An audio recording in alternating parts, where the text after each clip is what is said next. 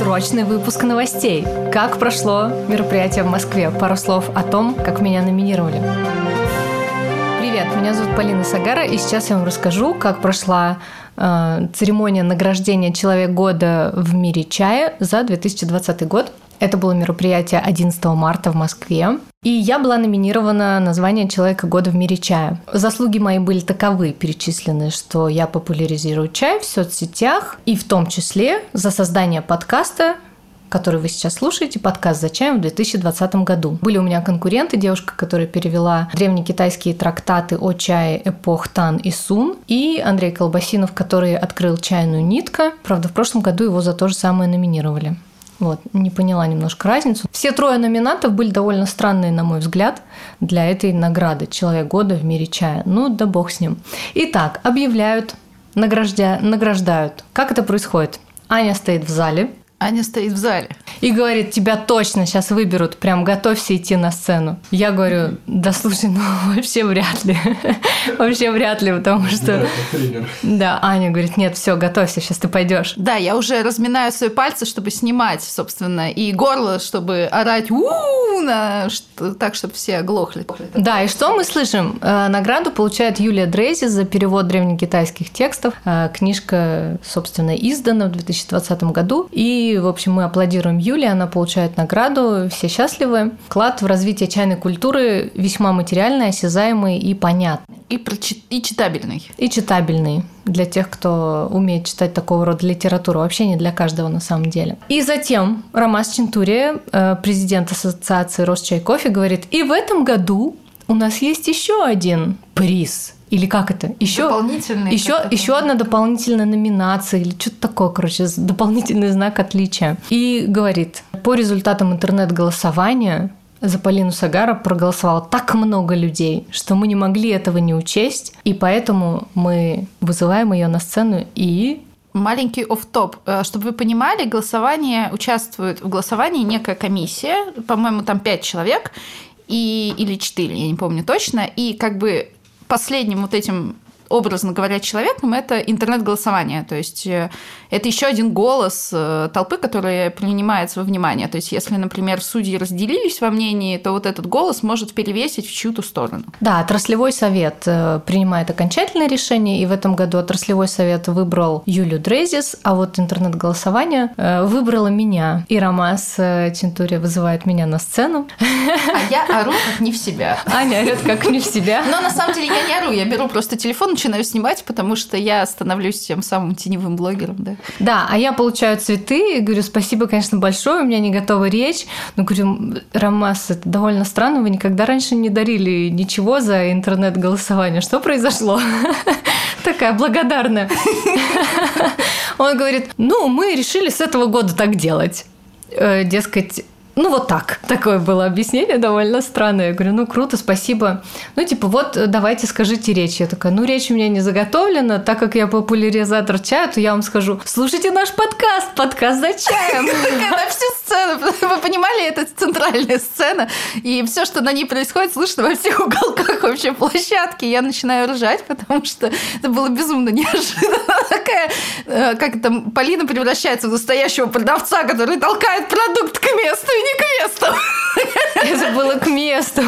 Они должны понять, за что вообще дали эту странную награду. Я говорю, подкаст за чаем.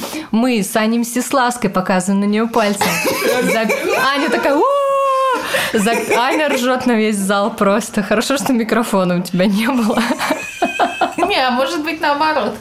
Да, я говорю, Аня Мстиславская и я, мы записываем подкаст за чаем. Он такой классный, мы рассказываем про чай, и вы все слушайте его, наслаждайтесь и узнавайте много нового про чай. И тут аплодисменты, и ведущий сказал, да, я теперь тоже послушаю подкаст за чаем. Короче, ребята, теперь нас стало больше.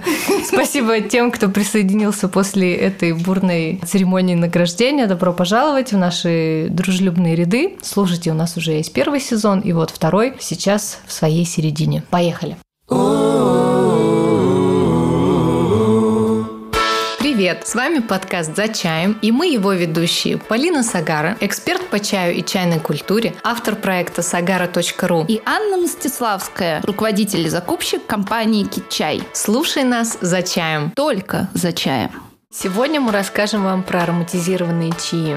Чаи с ароматами, добавленными после того, как чай уже готов. А еще мы расскажем про нечайные чаи. То, что не является продуктом, изготовленным из растения Camellia sinensis, а сделано из чего-то другого, но что также в нашем русском языке называется чай. Ну, среди тех, кто пьет это все. Итак, начнем с ароматизированных чаев. Ароматизированный чай – это конечный продукт сухой, который можно пить, заваривать, все хорошо с ним уже. Ему решили добавить некого аромата, и это может произойти двумя способами. Это натуральная ароматизация или искусственная ароматизация. Что такое натуральная ароматизация? Это когда сухие листья перемешивают с чем-то. Самый известный натурально ароматизированный чай – это жасминовый чай. Я, кстати, больше других-то и не знаю. Есть еще чай с ароматом гуйхуа, а, коричного да, да, да дерева. Также могут добавить бутоны розы, хризантемы, все что угодно, любое растительное сырье. В том числе, кстати, специи, если положить, это тоже будет натуральная ароматизация. Ну, там будут присутствовать эти специи. Дело в том, что в конкретном случае чай перемешивают с цветами жасмина, он впитывает в себя аромат, после этого цветы удаляют, то, что они становятся желтого, очень невзрачного цвета. А главное, при заваривании они горчат, поэтому в высококачественном жасминовом зеленом чае вы цветов жасмина практически не встретите. Их убирают вручную. Они есть, их подсыпают отдельно, беленькие вот эти лепесточки, которые видно в жасминовом чае. Это отдельно специально присыпленные цветы для того, чтобы и украсить чай, дать намек на то, чем именно он его ароматизировали, ну и, естественно, повысить цену, потому что на самом деле самая большая проблема с натурально ароматизированным жасминовым чаем это в том, что он дорогой. Он дорогой по той причине, что цветы жасмина собирают только один раз в год. Это происходит в августе-сентябре. И, соответственно, весь жасминовый чай, который вы можете встретить на рынке, натуральной ароматизации, он всегда будет осенним. То есть он не может быть сделан в другой сезон. Зеленый чай при этом для него делают весной. То есть э, зеленый чай так ждет, так скажем, жасмина. И надо очень много цветов для того, чтобы ароматизировать один килограмм чая. То есть на самом деле эта ароматизация проходит несколько этапов. То есть кладут сначала одну порцию жасминового чая, э, жасмина, потом удаляют, потом еще одну порцию, удаляют, потом еще одну порцию. То есть это происходит не один раз. И сталкиваемся мы с проблемой в том, что у жасмина самого по себе сухого очень тонкий аромат. Если вы когда-нибудь нюхали просто сушеные цветы жасмина, вы, я думаю, понимали, что он достаточно невзрачный. На вкус он вообще на жасмин не похож, он похож больше на медовое что-то. Возник вопрос, как сделать этот продукт более понятным для массовой аудитории и как усилить, соответственно, аромат жасмина и вообще цветочный вот этот аромат. Ну и, конечно, немаловажный фактор снизить стоимость этого продукта, чтобы его было больше на рынке и зарабатывать больше денег на этом за счет оборота. На рынке можно встретить два решения. Первое решение – это когда сначала ароматизируют жасмином, а потом добавляют э, цветы магнолии. У магнолии очень яркий аромат, и это тоже натуральная ароматизация. Получается очень интересно. Вот у меня в магазине весь жасминовый чай вот этой комбинированной ароматизации. И мы получаем чай за 300, 500, 600 рублей за 100 граммов, что вполне подъемно. При этом с ярким, очень интересным ароматом. И самое главное, когда мы снижаем стоимость ароматизации, мы можем повысить стоимость и качество чая, который мы ароматизируем. То есть это еще и можно все пить очень вкусно. Поэтому такой вариант очень хороший. И есть еще один формат. Это когда мы берем просто искусственный ароматизатор. Искусственный ароматизатор позволяет просто взять зеленый чай, попшикать его и получить результат, который будет э, устраивать очень массового потребителя. Ну хорошо, с натуральной ароматизацией жасмина все понятно. В итоге он будет не ядреный, этот жасминовый чай не будет бить в нос, это будет нежный такой деликатный аромат жасминовый. Это если чисто в жасмином. Если с магнолией и ее, например, больше, чем жасмина, то это будет прям бить в нос эгэгэй.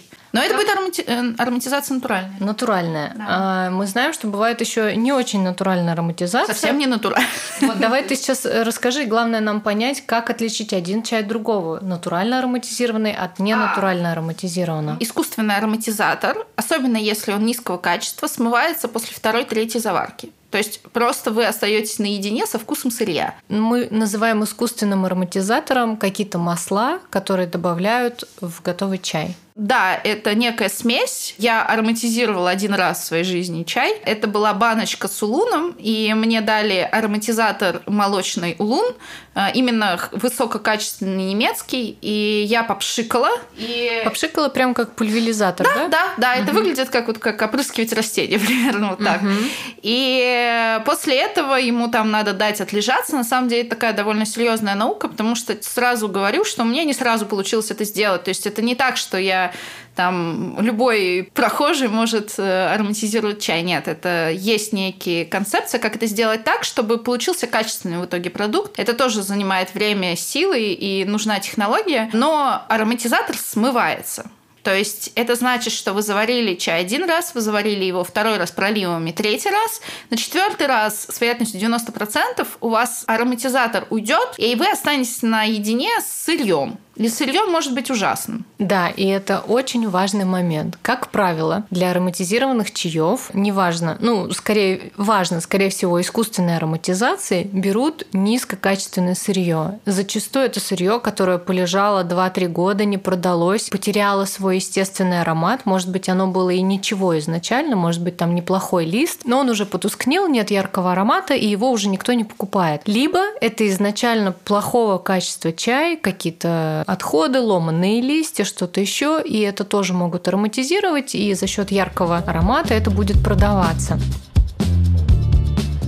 Еще один из очень ярких представителей ароматизированных чаев – это копченый чай. Да, с копченым чаем, кстати, много вопросов всегда возникает у людей. Традиционно коптили, конечно же, красный чай в Уишане, это провинция Фудянь, коптили на сосновых дровах, и это был естественный запах дыма. Ну, все пробовали разные другие копченые продукты, и, в общем, понимаете, какой это должен быть аромат примерно. Конечно, стружка или там дрова разных деревьев будут давать немного разный аромат, но это натуральный оттенок дыма. Вообще в китайском языке есть такая поговорка «дым – чайный черт». Ну, нам так рассказывали в клубе. Не знаю, на самом деле это так, но вот такая поговорочка была. Я не в курсе. И вообще для изготовления всех других видов чаев обычно используют бездымные породы деревьев. То есть, когда я еще не так активно использовалось электричество и весь чай делали на дровах, то следили за тем, чтобы дым не попадал в чай. То есть брали дрова от фруктовых деревьев, снимали с них кору. То есть таким образом, чтобы дыма было минимальное количество и чтобы он не перешел в чай, потому что чай очень хорошо впитывает все запахи, ну, особенно в процессе приготовления. Так вот, красный чай Джиншань Сяо Джун в Уишань коптили. И, конечно, когда спрос стал огромным, когда промышленность развилась до такой степени, чтобы создавать искусственные ароматы, стали использовать это тоже и стали ароматизировать искусственный чай. И делают это разными способами, вплоть до жидкого дыма, как говорят, то есть совершенно не супернатуральный ароматизатор, скажем так. Наверняка это все легально, если это продается в России такой такой чай, то он имеет сертификаты и он безопасен как продукт. Но в этом случае, если это искусственный ароматизатор, это будет яркий-яркий запах дыма, даже не дыма, кто-то называет его лыжной мазью, кто-то называет его шпалой, то есть какой-то такой настолько интенсивный аромат, что трудно назвать его натуральным, даже, ну, даже для любителей.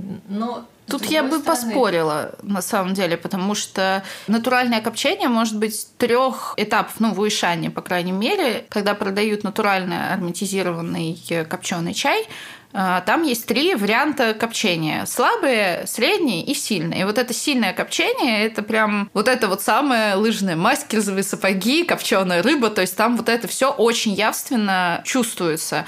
Поэтому я вот, если честно, я не могу даже сказать, именно в случае с копченым чаем, как на запах определить разницу между ароматизатором и не ароматизатором. Потому что копченый аромат, в отличие от, например, аромата молочного луна, это однозначный аромат. Ну, то есть мы все знаем, что такое копченый, копченый. Ну, то есть я, когда жгу дрова на даче, я тоже становлюсь такая копченая слегка на запах. То есть, э, ну, я думаю, что все знакомы с этим. И поэтому я думаю, что здесь все равно единственный способ определить в данном случае – это вкус. Это заваривание, то же самое. Если это какой-то искусственно побрызганный сверху ароматизатор, то он тоже быстро промоется, уйдет и останется вкус сырья. То есть если вы завариваете китайским способом, способом многократного пролива, скажем так, да, вы проливаете чай, то после третьей заварки, наверное, аромат вот этот дымный уйдет и останется уже просто вкус сырья. Если же чай копченый натуральным образом коптили, то этот аромат с ним до конца, пока уже не уйдет из чая вся терпкость, и аромат этот может до сих пор оставаться. Опять же, тут тоже по-разному, но, по крайней мере, вкус и аромат ведет себя более естественным образом. То есть он потихонечку так тускнеет, тускнеет, и все равно ноты вот этой копчинки, они остаются до самого конца, даже если это слабое копчение было.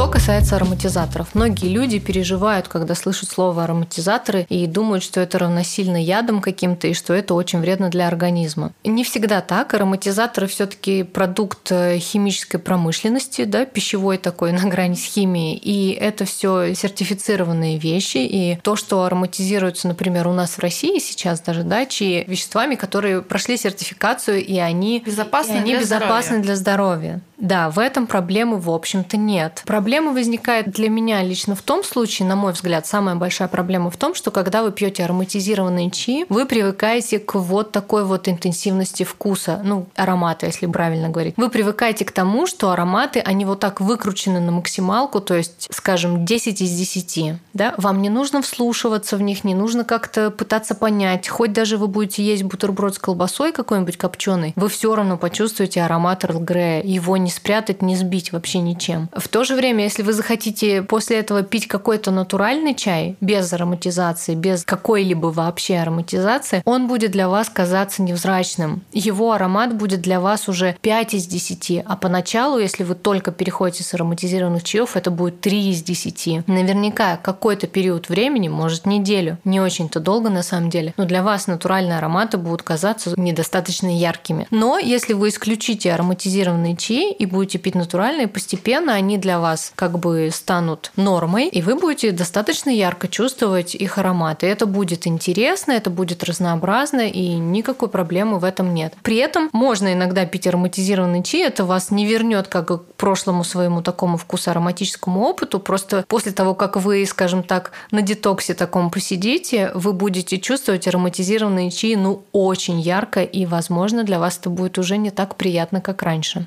И есть еще одна очень важная такая проблема, связанная с ароматизированными чаями, и точнее миф, э, что ароматизированные чаи забивают рецепторы, и ты после этого ничего не чувствуешь. На самом деле нет. Э, дело в том, что наши рецепторы обновляются каждых, по-моему, три дня, и это означает, что забить их в принципе невозможно. Но э, аромат – это восприятие нашим мозгом поступающей в него информации. На распознавание ароматов можно натренироваться. Это как накачать мышцы. И когда мы пьем только ароматизированный чай или, например, какие-то ароматизированные продукты, то наш мозг, он ну, никак не качается. Ему сразу вот четко поступает информация. Вот этот вот такой-то аромат вот как и сказала Полина. А дальше нам нужно время на адаптацию не физиологически, а именно умственно. То есть нам нужно умственно научиться распознавать то, что наши рецепторы и так улавливают, они способны на это, любые рецепторы на это способны. И, соответственно, благодаря постоянной вот этой тренировке вы потом начнете не только с чаем распознавать большую гамму ароматов и вкусов, у вас это навык перейдет и на еду, и на какие-то, например, то же самое будет связано с духами, с ароматом в комнате, с ароматом... Вот на море приедете, уже намного больше ароматов начнете распознавать. То есть ваша жизнь, по сути, вкусовая, ароматическая станет намного богаче. Поэтому, наверное, по этой причине мы так по-снобски и жестко рекомендуем все-таки перейти на неароматизированный чай. Это может быть не сразу какой-то элитный формат. Это может быть тот же ассам или э, тот же кенийский чай, но без ароматизатора. По опыту я пила ароматизированные чаи, по опыту жизнь становится намного интересней. И можно сделать такой более мягкий переход просто в чистые чаи, черный, зеленый, неважно, какой вы любите, добавлять свои собственные добавки, добавлять э, листья смородины, мяту, специи, все что угодно. Если вам хочется все-таки чувствовать ароматы, но делать это самостоятельно в свою чашку, скажем так, или в чайник.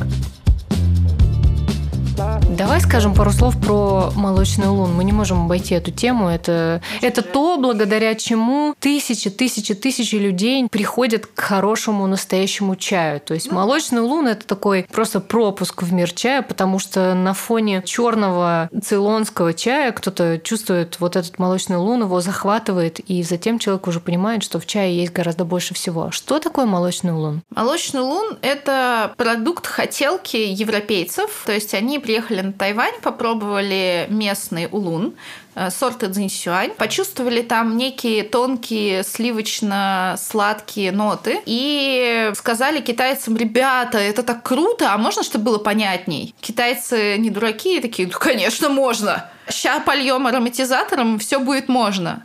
И действительно, то, что продается как молочный лун в любом магазине России, Китая, Европы, Америки, это всегда будет ароматизированный чай это всегда будет скрученный, тугие такие мелкие шарики улун. Он может быть довольно нехорошего качества. А может быть и довольно хорошего. А может быть даже качеством и получше. Но при этом, если вы, так скажем, проведете сравнительную дегустацию разных молочных улунов от разных производителей, то вы заметите одну маленькую несостыковку. Они все разные по вкусу. Какие-то молочные улуны ванильные, какие-то клубника со сливками, а какие-то довольно что-то, что не описать. Вот, карамельный ароматизатор очень часто используют. Карамельный ароматизатор, да. У меня, например, молочный лун продается в магазине, и у него совсем другой ароматизатор, который был сделан изначально конкретно под этот чай. То есть этот ароматизатор больше нигде, я этот аромат и этот вкус нигде больше не встречала никогда. То есть это специализированный ароматизатор молочный лун. Если, например, сочетание идет вот этого качественного ароматизатора и более-менее приличного сырья, который остается с вами после, собственно, проливов,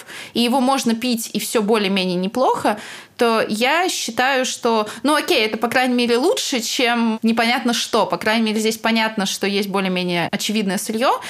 Но когда вы приходите в магазин, берете молочный лун, возьмите немножечко улуна светлого тайваньского без ароматизатора. Если вы продавец, вы продаете молочный лун, дайте человеку пробник, уговорите его на 10-15 граммов чая без ароматизатора. Вот так ненавязчиво, потихонечку человек и переключается с молочного луна на какой-то более-менее неароматизированный чай. Если он не переключается сам, то он, по крайней мере, будет иметь в виду, что есть альтернатива.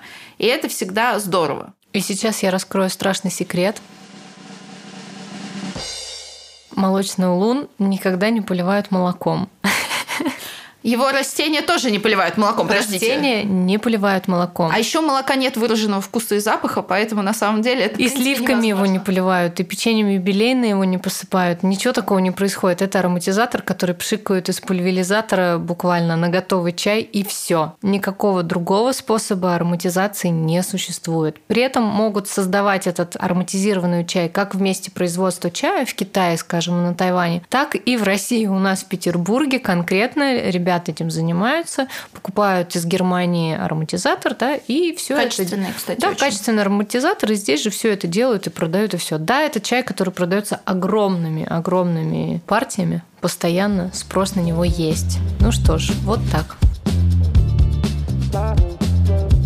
А теперь маленький лайфхак связанный с ароматизацией чая. Если вдруг, не дай бог, вы разбили, разлили духи у себя дома, вот у меня такое было два раза. Один раз разбился флакончик на полу в гостиной, а второй раз разлился маленький-маленький пробничек духов у меня в рюкзаке. Что вы делаете? Вы покупаете килограмм самого дешевого чая, который сможете нарыть красного, например. У меня был просто красный в основном. Цейлонский какой-нибудь в магазине. Цейлонский. Ну, у меня был китайский, потому что я продавец китайского чая. Ну, понятно. Берете килограмм этого чая, засыпаете место трагедии этим чаем. Через два дня в вашей комнате начинает пахнуть чаем. Еще через три дня нет ни пятна от духов на полу, ни аромата духов в квартире. Чай вы собираете и выбрасываете. Или продаете задорого. А, ну да, ароматизированный чай.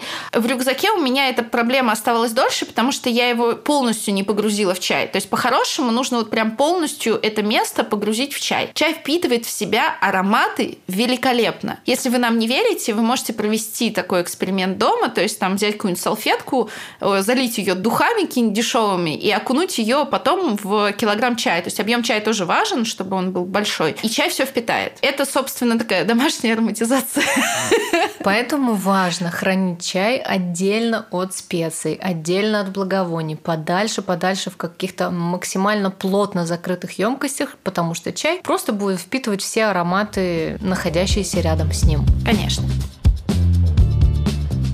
Еще мы хотели рассказать сегодня о нечайных чаях. То, что мы называем чай в России, да и во всем мире называют чай не только продукты, сделанные из камелии синенсис, но и любые напитки, которые готовятся путем заливания растительного сырья горячей водой. Это могут быть мята, ромашка, эвкалипт, лаванда, это могут быть какие-то тизаны, смеси разных трав и специй, и это могут быть вообще другие растения, такие как маты, ройбос, каркаде, гречишный чай, синий чай анчан, иван-чай туда же. Эти даже названия сами по себе могут иметь слово чай, да, но по факту это к чаю не имеет отношения. И эта традиция в России существует давно, и она возникла как способ удешевить китайский дорогущий чай. И эта традиция прижилась, и, соответственно, мы ее дальше продолжаем холить или леять и называть чаем все подряд. Когда чай стал популярный, это уже было в XIX веке, когда он стал доступный разным массам, да, не только аристократам, не только дворянам, когда чай смогли пить уже и простые люди, когда были уже чайные для людей, когда этот напиток стал уже дешевым, когда появился на рынке не только китайский, но и индийский чай, тогда появилась традиция называть разные другие напитки чаем. То есть Иван-чай получил название Иван-чай, его еще называли бабий чай, потому что часто собирали женщины и дети урожай Иван-чая. И, собственно, собственно, другие напитки тоже стали как бы все, все под одно, все стали называть чай. И сейчас из-за этого иногда возникают некие недопонимания. Например, словом красный чай часто называют гибискус. Да, каркаде. Каркаде, да. И, кстати, красным чаем еще называют ройбос. Да, да, да, да, да. Это тоже проблема. Это Ну, не- разные растения. Ну, кстати, недавно китайцы написали какой-то документ международный. В общем, они переходят к тому, чтобы называть свой красный чай черным чаем. Они перешли на европейскую стандартизацию, потому что эта путаница, видимо, уже заколебала всех, и она мешает продажам, и они стали называть его черным, а хейча стали называть э, на международном языке dark tea. Вот такая вот история. Боль. Ну, не то, что боль, стандартизация всегда помогает. Ну, конечно, общению. И Помогает ускоряет. общению, да, ускоряет э, процессы продажи лучше будут, а это, в принципе, и большой плюс для всей культуры. Теперь все, кто привык к названию красный чай, придется перестраиваться. Боль. Не дай вам Бог жить в эпоху перемен. Все баночки менять придется. Мои баночки, мои баночки. Мои баночки, мои баночки. Мое мнение насчет всех вот этих добавок, смесей и так далее отлично.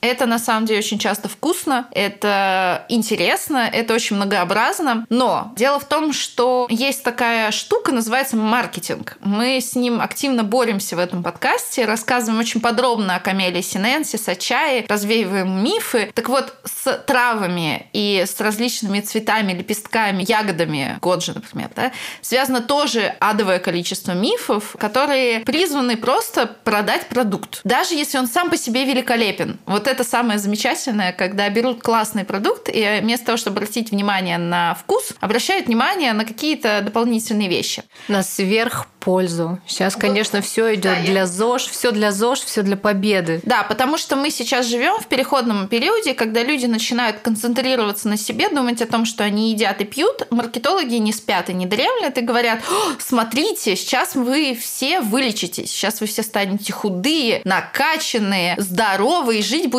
лет по 200-300 точно. Энергичные, без стресса, хорошо засыпать, э, хорошо плодиться будете. Кстати, Да, тоже важно. да, Волосы будут шелковистые, длинные. Волосы там просто как чубаки. Какие чебаки.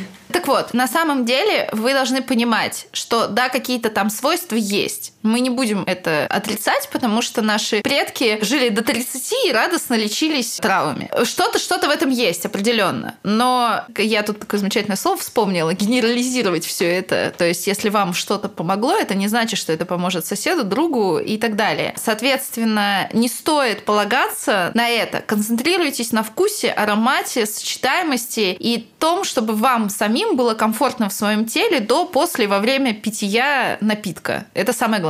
Я добавлю, что траволечение существует и сейчас, фитотерапия, есть люди, дипломированные специалисты, они знают, что делают. Так вот, они мне говорили, что фитолечение подбирается каждому человеку индивидуально. Назначается несколько препаратов, и их нельзя пить постоянно, потому что организм адаптируется. Это же все-таки натуральная штука, да, трава. Если тебе назначили, например, зверобой, ты пьешь его там три месяца, после этого тебе меняют препарат на другой потому что организм адаптировался, действие прошло, и лечение уже не происходит. То есть, если вы заинтересованы в фитотерапии, идите к специалисту. А если вы хотите просто пить вкусные напитки, я бы сказала, что чай и натуральные травы, ягоды и все такое вполне можно рассматривать как часть здорового образа жизни, как напитки, которые натуральные, которые не газированные, которые не содержат сахара дополнительного, не содержат красителей, и уже этим они несут пользу. Ну и плюс, конечно, доказано, что в чае огромное огромное количество полезных катехинов, аминокислот, эльтианин и все такое. Об этом, наверное, мы сделаем отдельный выпуск. Но как это усвоится в конкретно вашем организме и всосется в стенки кишечника, это сугубо ваше личное дело.